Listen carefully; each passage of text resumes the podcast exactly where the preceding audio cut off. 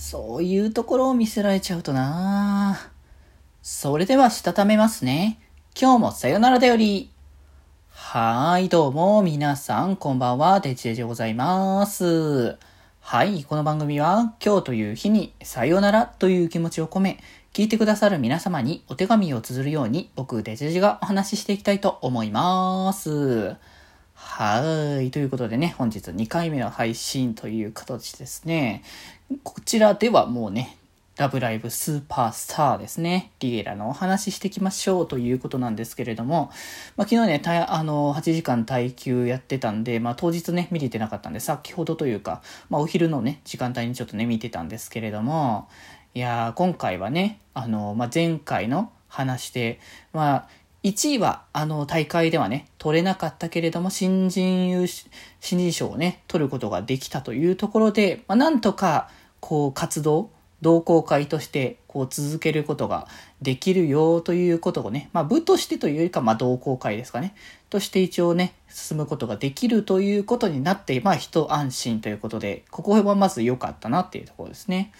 なんですけども、やっぱしまだ、ね、葉月蓮さんは、まだあまりスクールアイドルに対してのいい感覚、感、気持ちがないというか、なんか、スクールアイドルに対してだけなんか、かなり強い、あの嫌というか、何かがあるみたいな思いをね、こう、出してるんですよね。スクールアイドル以外だったら応援できますけどっていう感じの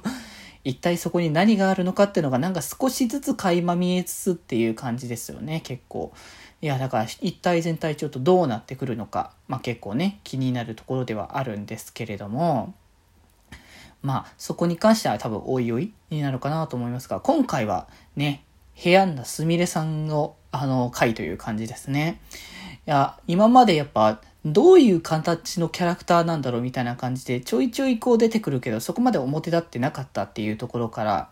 まあ、ショービジネスの世界で生きてきたみたいなね、お話をね、ちょっとしてましたけれども、まあ実はあまり、あの、なんだろう、売れているとかそういうことではなく、というか、オーディションとか、まあそういったものをね、こう、受けてはいるんだけれども、結果、あの、受かるのは、あの、脇役みたいなところで落ち着いてしまうっていう、あ、そっちかって思って、なんかもうギャラクシーとかさ、やっぱすごめのワードが結構あるキャラクターの印象だったから、割と、あの、もっとウェイウェイしてる感じの方向性なのかなって結構今までも奇抜な感じだったし、まあ3話で あそこでそれをやるのが部屋にだすみれさんなのかみたいな感じのところもあったから。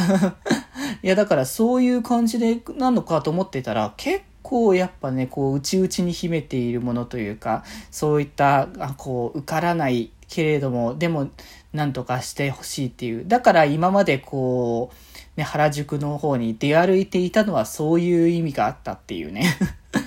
なるほどっていう形でしたけど、いやでもなんか好感度はかなり上がった感じがありますね。こう、謎キャラっていう感じの要素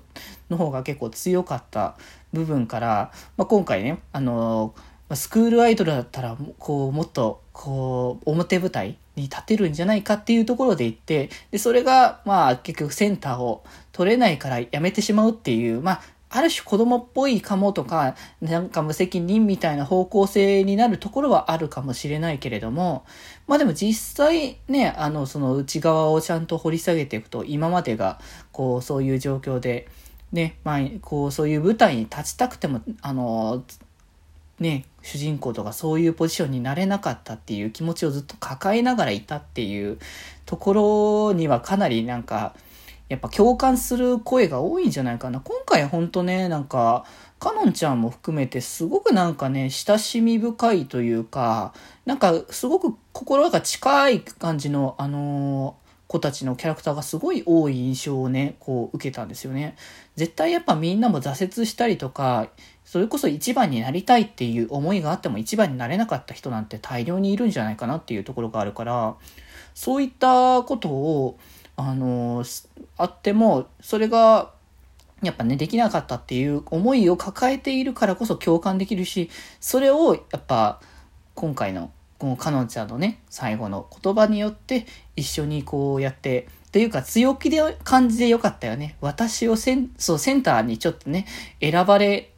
るかどうかの選挙みたいなのでや選ばれなかったから、かのんちゃんがセンターって形だったけれども、もう私をもう、もう抜いてくれればいいっていう感じのね、